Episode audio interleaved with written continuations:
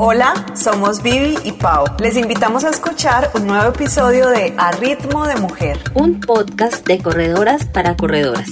Sigue el paso, sigue el paso. Hola, hola, bienvenidas a un nuevo episodio de A Ritmo de Mujer, un podcast de corredoras para corredoras. Hoy vamos a tener un episodio muy sabroso. Eh, que les va a gustar mucho. Tenemos a una súper invitada. Paola, ¿cómo estás? Hola Vivi, bien, muy contenta de estar aquí con ustedes grabando este episodio y estoy segura que nuestras oyentes lo van a amar. Bueno, hoy estamos con Ana María Jaramillo, más conocida en redes sociales como anaidea, anidea.com. Es odontóloga general y estudiante de especialización en ortodoncia. Practica atletismo aficionado de manera constante desde hace cuatro años, el cual complementa con bici de ruta. sale a rodar por lo menos dos veces por semana y es uno de sus planes favoritos. Es apasionada por la cocina saludable, algo que le inculcaron desde niña. Generar contenido en redes sociales se convirtió en otro de sus hobbies, pues le encanta compartir lo que sabe. A ritmo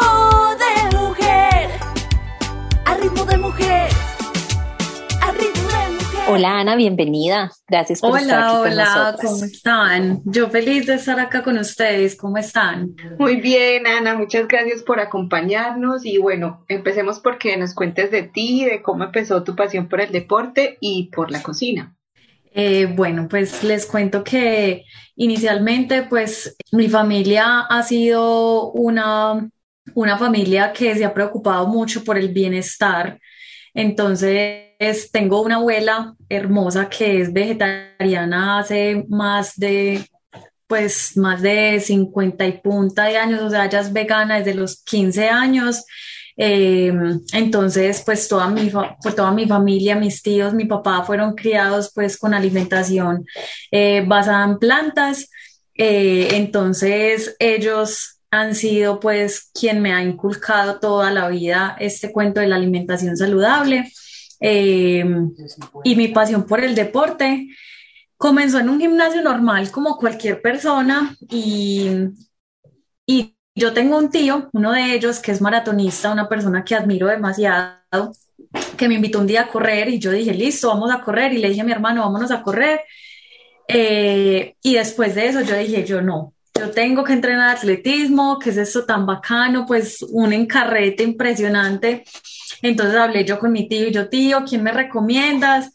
Entonces eh, ya contacté a mi actual entrenador, que es Camilo Aramburo, eh, entrenando en Cold Runners, eh, una persona que me que confió en mí desde que, desde que yo ingresé al equipo, que me ha, él ha sido una persona que no solo me ha enseñado a correr, sino que ha sido una persona que me ha enseñado a ser disciplinada, muy apasionada, fuerte. Entonces, entonces bueno, aquí empezó el cuento del deporte y esa necesidad de, empezar a, cuidarme por, por el deporte, por mi familia, por todo, me llevó a como a, buscar la forma de volverme creativa en la cocina.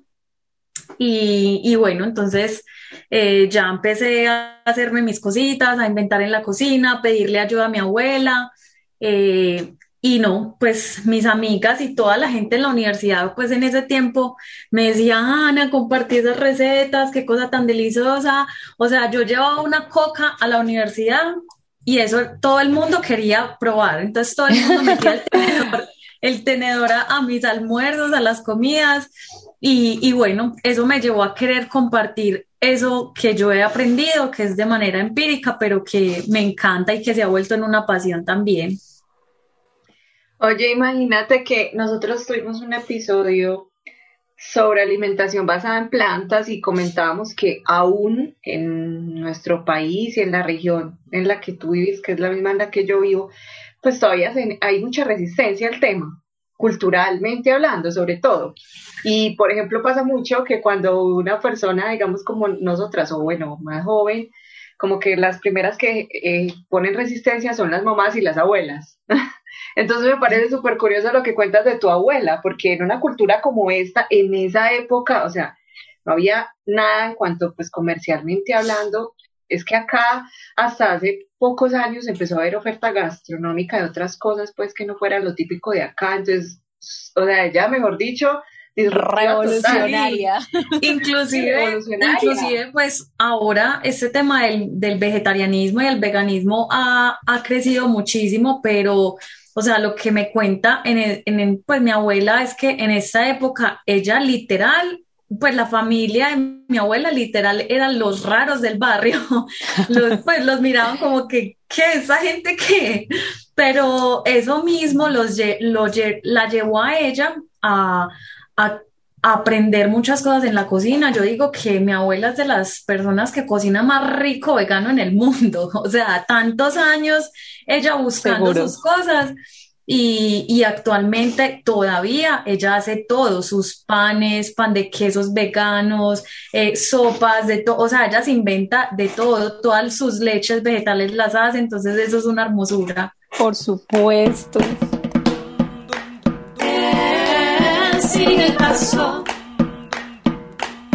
Ana, estamos nosotras en el podcast haciendo un ciclo de nutrición. Uno de los contenidos más importantes en las redes sociales tuyas son las recetas y hemos visto que se caracterizan porque son balanceadas, coloridas, sabrosas y muy fáciles de preparar. ¿Siempre te ha gustado cocinar? ¿Has tomado cursos de cocina? ¿O cómo hiciste aparte pues de lo que ya nos has contado para aprender a cocinar tan rico? Eh, bueno, yo pues yo hice creo que un curso eh, de, panadería saludable, pero en realidad pues fue una clase donde nos enseñaron dos recetas literal eh, y ya, pero todo lo que yo he hecho ha sido de manera empírica, pues como yo les conté. Eh, yo empecé con una necesidad, pues en mi casa no se cuidaban tanto, pues excepto mi papá, pero mi mamá y mis hermanos tenían una alimentación normal. Entonces yo quería pues hacer mis cositas saludables, postres saludables. Entonces como esa necesidad de yo tenerme que cocinar las cosas, porque mi mamá me decía, ah, no, yo cocino lo que, pues lo que hay para todos. Entonces yo decía, no, yo tengo que buscar la manera de cocinar lo mío.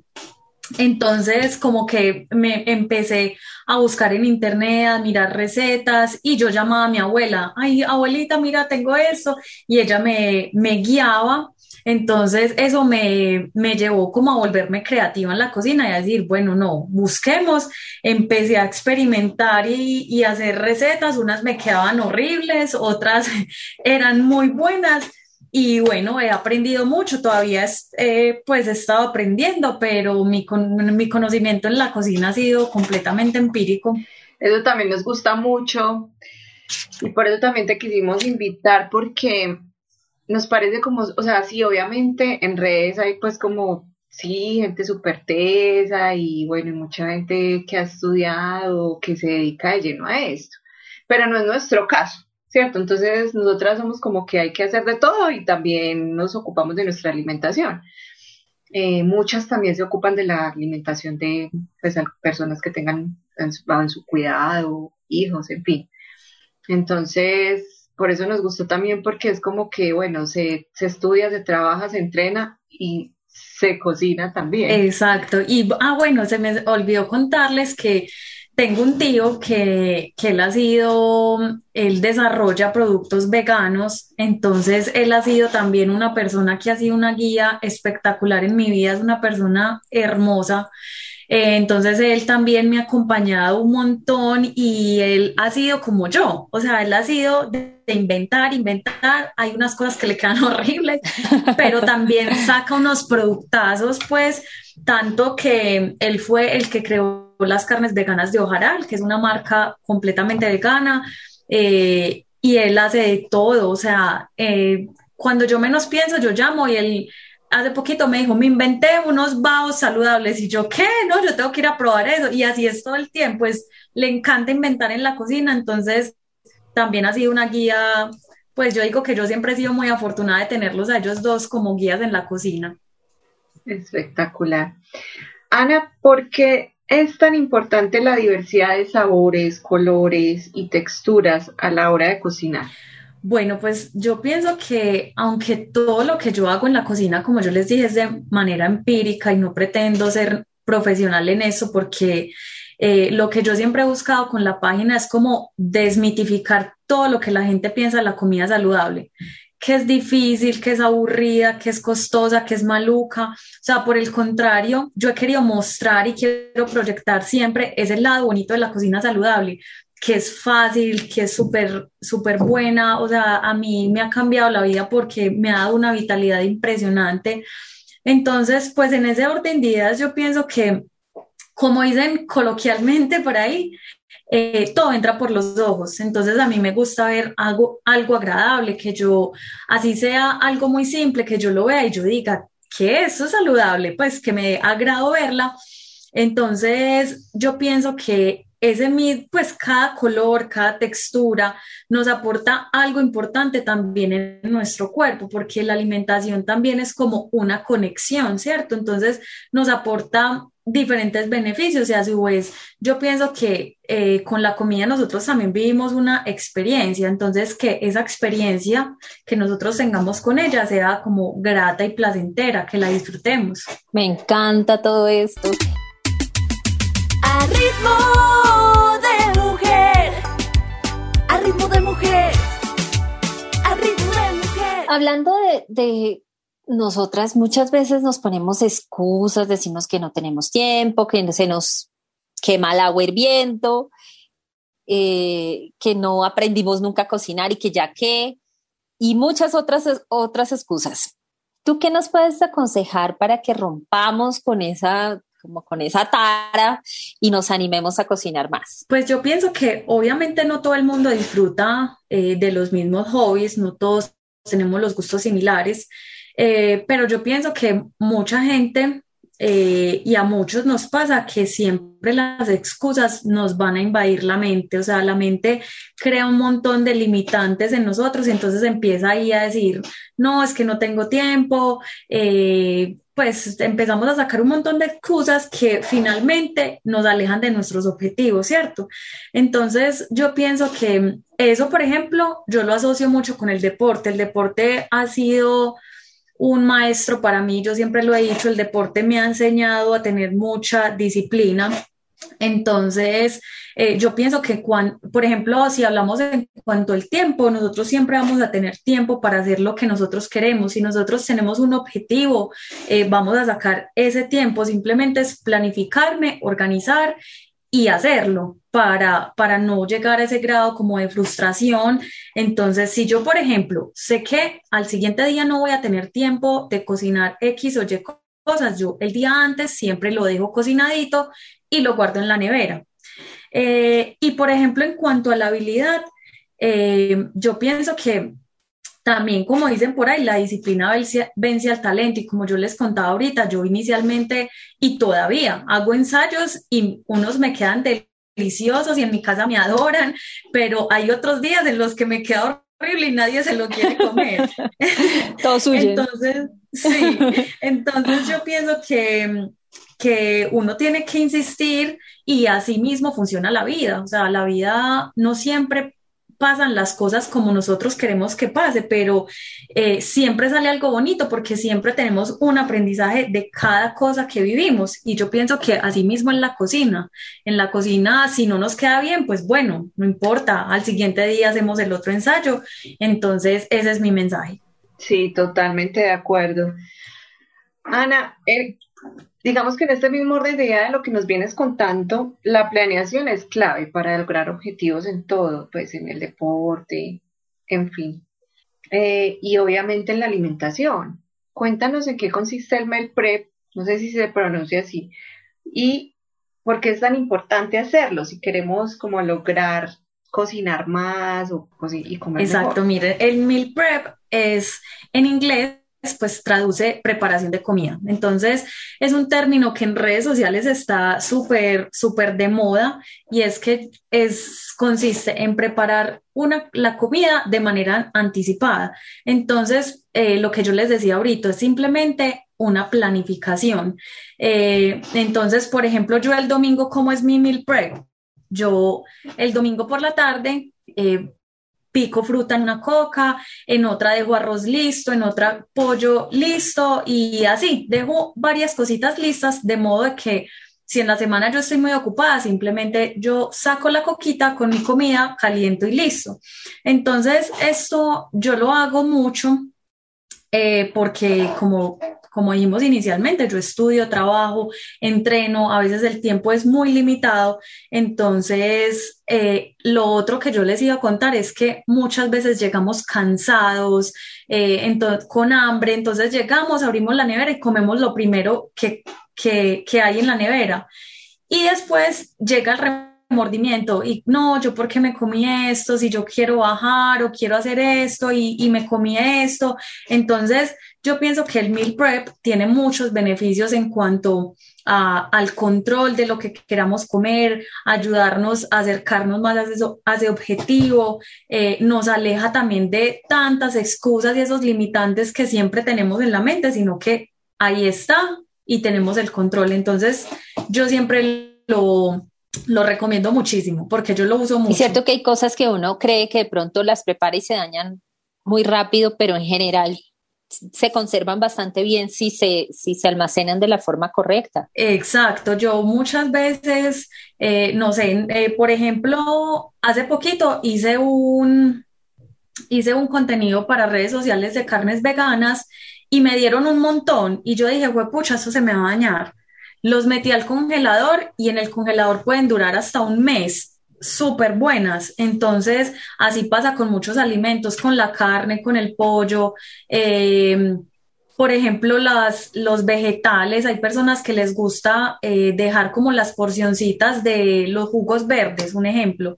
Entonces, en una hojita yo, yo pico eh, la piña, el apio, lo que le quiera poner y simplemente lo guardo en el congelador y cuando vaya a hacer el jugo, lo pongo y ya. Y eso ahí dura un montón guardado en el refrigerador. Genial. Así es, esto, esto es una ayuda. A ver, eso no es chévere de hacer, porque eso es cansa y eso es muy maluco. Demanda tiempo. Pues Exacto. y más el domingo, por ejemplo, que es nuestro día libre, uno dice, dice como que, ay, qué perecita, pero yo saco una horita siempre y, lo, y dejo listo, así sean las cosas básicas, frutica picada, pollito, como cositas así para tener el control de lo que voy a hacer.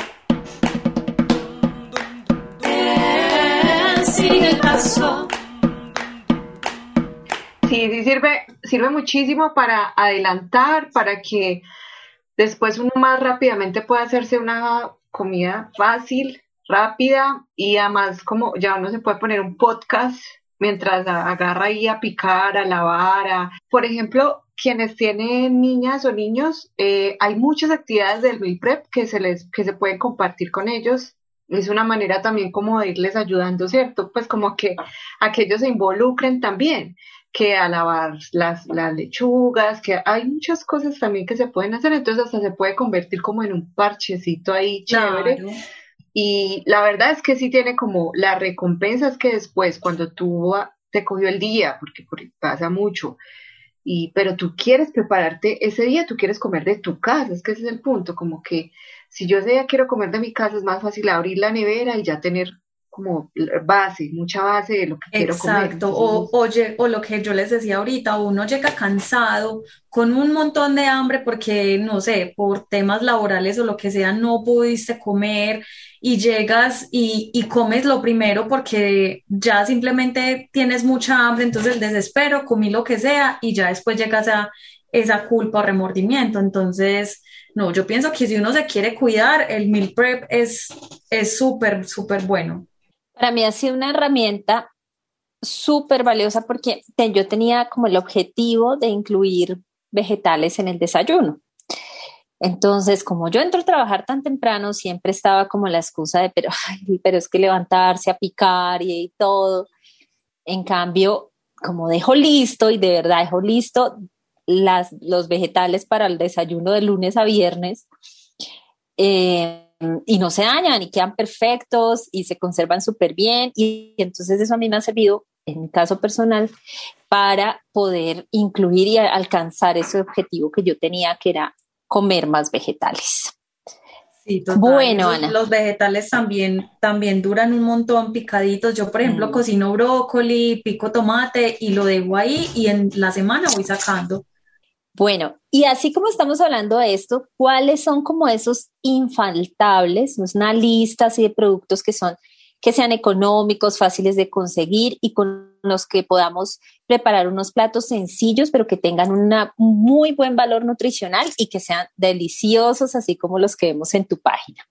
Listo, bueno, entonces miren, yo pues básicamente siempre trato de que en mis platos eh, estén como todos los grupos de alimentos, porque todo el mundo tiene necesidades diferentes, pero yo siempre trato de que sea una comida súper completica. Entonces, yo les voy a dar de cada, de cada grupo como lo infaltable, lo que siempre compro y que yo sé que es súper barato. Ustedes van a pensar, ¿qué? ¿En serio? Pero es de lo, de lo que se consigue en la tienda de la esquina, en el mercado, es fácil de conseguir en todas partes y económico. Entonces, de, bueno, está el grupo de las proteínas, que, bueno, las proteínas es como muy a gusto de, la proteína que le guste a cada persona. Yo siempre mantengo pollo, pescado, huevos y lácteos. Siempre me falta, siempre, eh, nunca me falta, perdón, eh, los huevos y, por ejemplo, la cuajada siempre está en la nevera. Eh, dentro de los carbohidratos, que es el otro grupo, que es como lo que la gente comúnmente le llama como las harinas, la papa, el arroz, eh, la yuca, las arepas de maíz, eh, bueno, que a nosotros los paisas nos encantan, eh, las pastas y la avena. O sea, eso es muy fácil de conseguir. O sea, yo sé que esto cualquier persona tiene acceso a ello. bueno, el grupo de las frutas. Las frutas también es de gusto personal. En mi caso nunca me faltan los bananos, el mango, la mandarina y las manzanas, pero ustedes pueden pues consumir la fruta que quieran. Eh, las verduras, bueno, las verduras sí que hay un montón también, pero yo pienso que las básicas con lo que uno puede hacer de todo, puede cocinar de todo, es el tomate, la cebolla, la lechuga y la zanahoria. Yo creo que ese es el básico de todas las casas.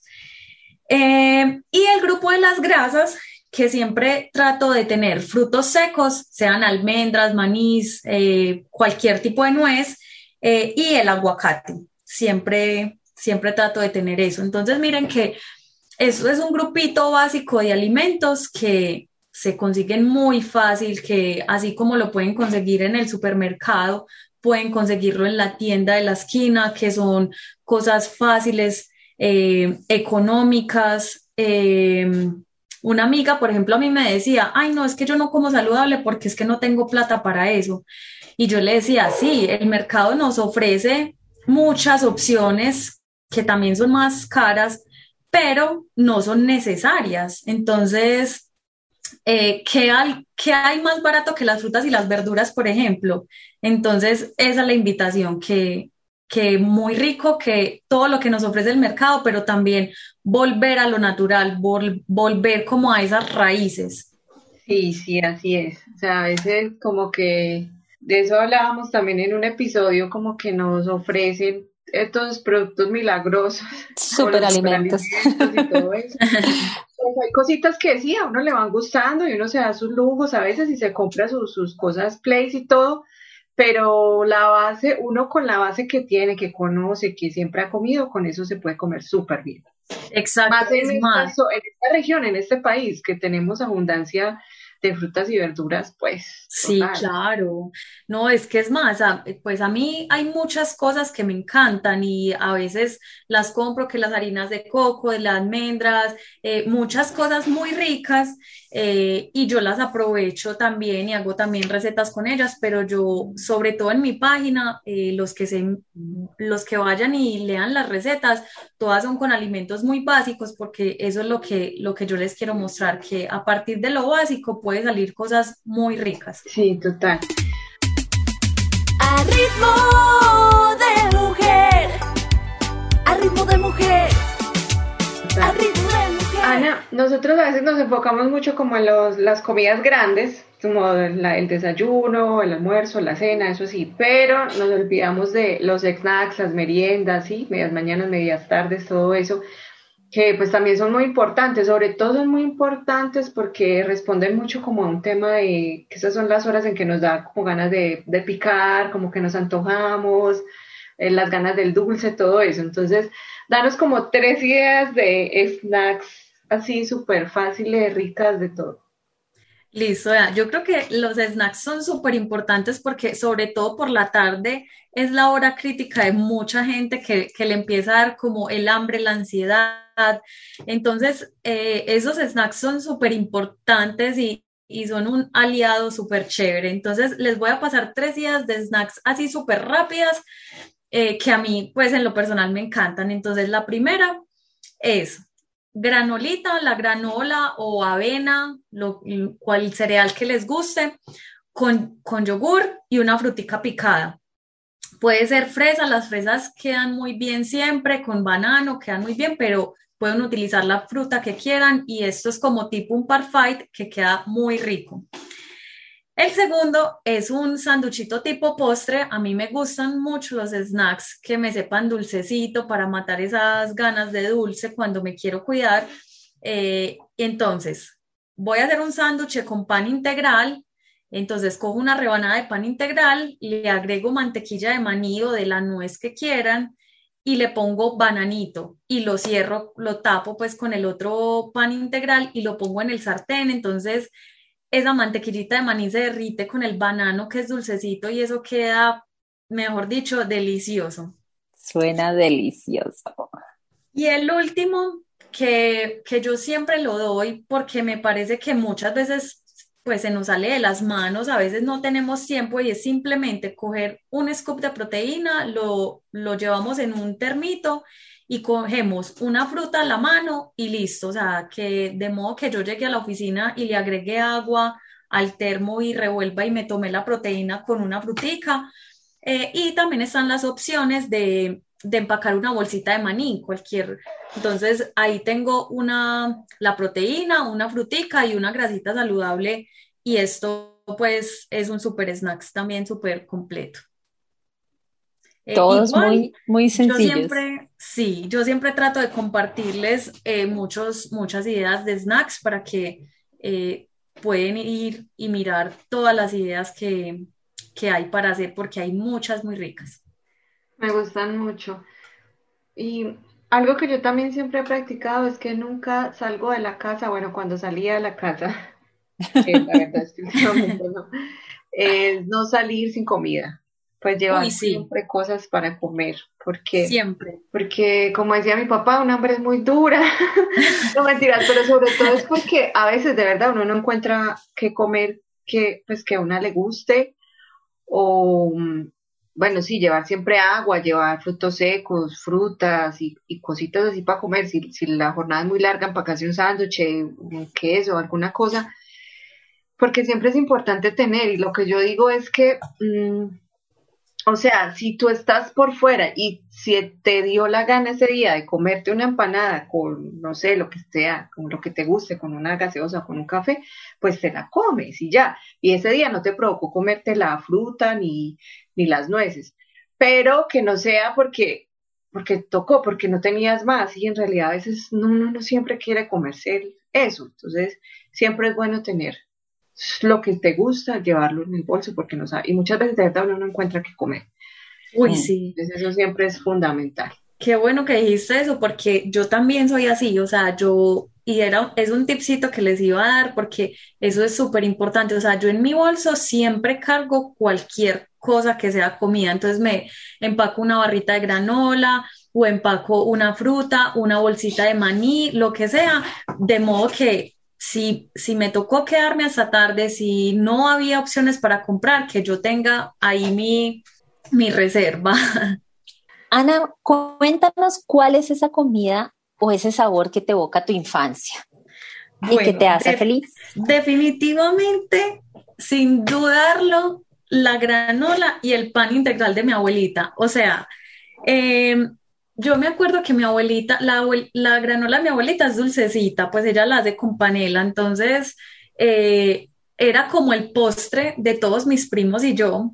Eh, y los domingos ella siempre hacía el pan y nosotros íbamos a comer pan con chocolate. Entonces íbamos eh, la tarde o el parche nosotros el domingo era ir a comer pan con chocolate eh, y después salíamos con la bolsita de granola para la casa. Entonces era esa granola que como el premio.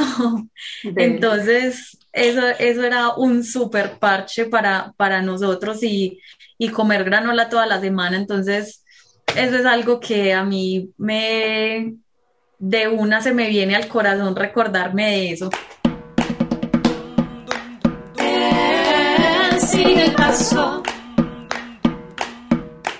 Queremos conocer a tu abuelita. Sí, ya somos fan de tu abuelita.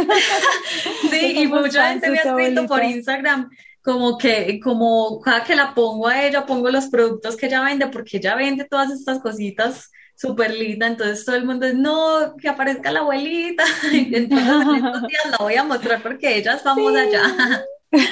Total. Ana, cuéntanos eh, cómo te pueden encontrar en las redes y cómo te encuentran. Eh, bueno, entonces me pueden encontrar en las redes como anaidia.co. Eh, quiero que sepan que por ahí me pueden escribir. Yo soy feliz cuando me escriben. Eh, en lo que yo les pueda ayudar con mucho gusto, yo a todos les respondo, a todos les ayudo, entonces por ahí me pueden escribir, por ahí pueden, les estoy compartiendo recetas, tips y cositas que yo sé que son un contenido de valor. Nos encanta porque nosotras conocimos a Ana pues en el confinamiento del año pasado, que teníamos unos amigos en común, los de Vamos con todas, Susana y Carlos, entonces ellos hacían estos live de recetas contigo y ahí aprendimos a hacer, ¿qué? Cosas que se quedaron de verdad, porque en realidad, o sea, hay cosas de la, de esa, de ese confinamiento que obviamente yo no voy a volver a hacer, pero hay muchas recetas que sí, como que se quedaron y que yo digo, wow, o sea, me siento como la super chef, como la receta de los pan de bonos, una, una lasaña con berenjenas y plátano maduro, que es como que no, es que es un hit, es eso, eso, fue un hit en esa época porque todos estábamos encerrados y empezamos a hacer estos lives de cocina que tuvieron uno, una acogida impresionante. O sea, tanto lo que yo te, lo que tú decías es que en muchas casas se quedaron ya como recetas. En estos días una amiga publicó la receta de sopa mexicana y me dijo, me dijo, ya se quedó como la favorita de la casa. Entonces, esos lives fueron súper chéveres. Espectacular, y muchas gracias por eso que nos, que nos enseñaste y que, bueno, y que nos enseña. y que nos sigues enseñando con la página. Yo, por ejemplo, con la receta de los pan de bonos, me quedé para la guaflera. Entonces hago exactamente lo mismo, pero los pongo en la guaflera y son quedan como unos waffles de yuca, pero espectaculares. Eso queda delicioso. Ana, muchísimas gracias por, por aceptar la invitación, por compartir con nosotros todas tus recetas, tu conocimiento y también tu historia, que no la sabíamos que, que amamos eso, también nos encantó eso. Muchas, muchas gracias. Muchísimas gracias a ustedes. De verdad que a mí me alegra el corazón y me llena de felicidad compartir con ustedes, compartir con todos lo poquito que sé. Eh, sobra decirles que mi página siempre está disponible para todos. Y no, mil gracias. De verdad que me hace muy feliz haber compartido con ustedes. Muchas gracias. Gracias. Chao. Chao. A ritmo de mujer es un podcast escrito y realizado por Paola Martínez y Viviana Vélez. La música y la producción general son hechas por Angie y Michelle Loaiza de Symphony Producciones. Y la ilustración es autoría de Giannia Pesini. Si te gusta este podcast, la mejor manera de apoyarnos es recomendar los episodios con tus amigas y tu comunidad de corredores. Puedes encontrarnos en Spotify, Apple Podcasts, Google Podcasts, Deezer o donde quiera que escuches tus podcasts. Gracias por escucharnos. Esto ha sido todo por hoy. Les invitamos a seguir el paso de A Ritmo de Mujer. Un podcast para todas. A Ritmo